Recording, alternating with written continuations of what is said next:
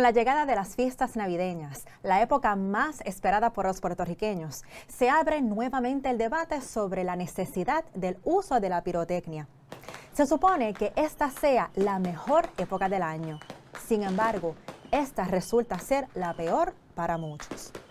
Pese a que conocemos los nefastos accidentes que personas han sufrido a consecuencia del uso de la pirotecnia, tales como pérdida de un dedo o mano, pérdida de un ojo, quemaduras y hasta la muerte, adicional a los daños ambientales y que muchas de nuestras mascotas padecen. Por alguna razón, el uso de la pirotecnia sigue teniendo prioridad y para algunos es sinónimo de diversión. Recuerda buscarnos en todas las redes sociales y una vez lo hagas, recuerda darle me gusta para que te lleguen las notificaciones y estés al día en todos los temas relacionados al bienestar animal en este podcast de Mascotas con Calle, el cual es traído a ustedes gracias a Malta India, te hablaré sobre el impacto de la pirotecnia en los animales.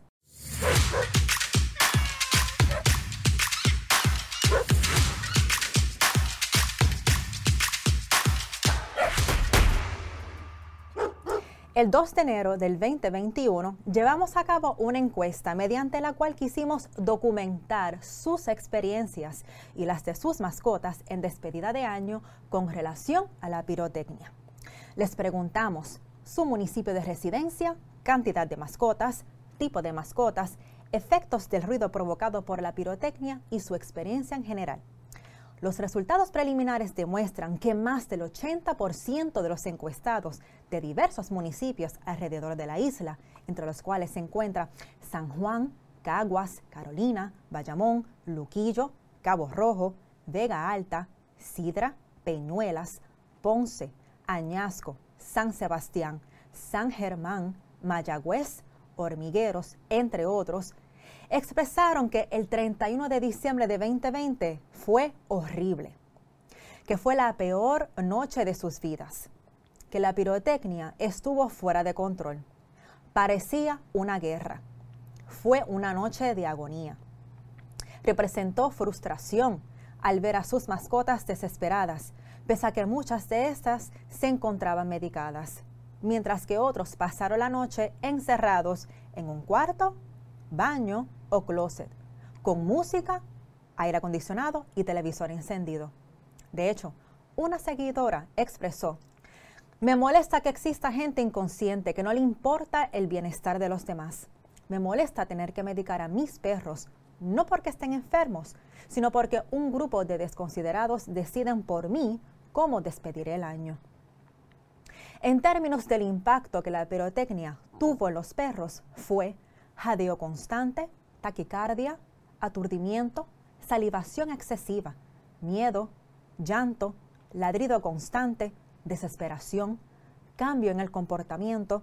Algunos no comieron ni tomaron agua, otros nerviosos y un seguidor reportó que su perrito rompió la puerta de su baño por la desesperación que le provocaron los ruidos. Mientras que en el caso de los gatos, algunos se escondieron y otros mostraron miedo y nerviosismo. Sepa usted que un neurobiólogo especializado en el comportamiento canino, al preguntarle por qué la pirotecnia resulta tan dañina para los perros, señala que estos no tienen la capacidad de racionalizar su ansiedad y puede que sufran una forma más profunda e intensa de terror, similar al estrés postraumático en seres humanos, un trastorno notoriamente difícil de tratar.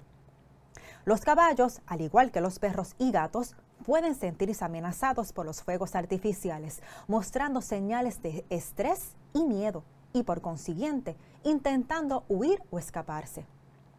Un estudio demostró que un 79% de los caballos experimenta ansiedad a causa de los petardos y un 26% sufre lesiones por esto.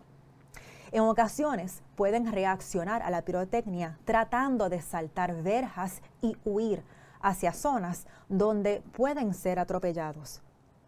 En el caso de las aves, el ruido de los petardos puede causar taquicardia e incluso la muerte. Una muestra del estrés que le provocan se refleja en que pueden causar el abandono temporal o permanente del lugar donde se encuentran. Ahora bien, ¿sabemos lo que es la pirotecnia? La ley de la pirotecnia en Puerto Rico, ley número 83 del 1963, según enmendada, dispone en resumidas cuentas que toda aquella pirotecnia que diga shoot, es decir, que explote o que sea aéreo, es ilegal. Ejemplo de lo anterior, fuegos artificiales, cohetes, petardos, cuartos de dinamita, cherry bomb, luces de bengala, entre otros. Mientras que la pirotecnia legal es la que dice emit, es decir, que emite luces o destellos. Ejemplo de lo anterior son los garbanzos, las botellitas con confeti, estrellitas, bolitas de humo. No obstante, una importante distinción que hace esta ley es que los fuegos artificiales aprobados por las autoridades para el despliegue público son legales.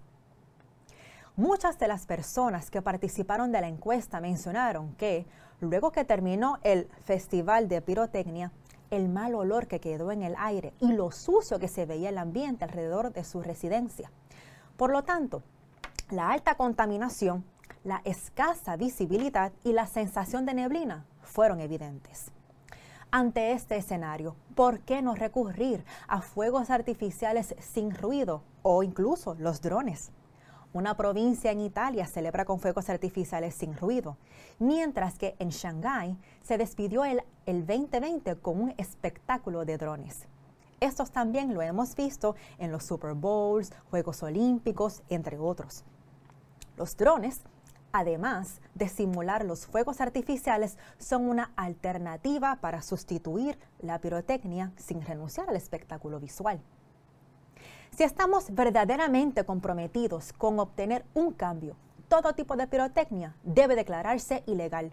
Sin duda, los daños provocados por la pirotecnia sobrepasan considerablemente cualquier presunto beneficio de diversión. Educaremos sobre este tema durante todo el año y para que tenga mayor impacto y alcance necesitamos contar con todos y cada uno de ustedes para que compartan la información. Solo así además de impulsar legislación, podremos ver el cambio que merecemos. La próxima vez que te digan, es solo un petardo, recapacita y pregúntate, ¿qué resulta más importante? ¿La vida del prójimo o un instante de diversión? Hasta la próxima.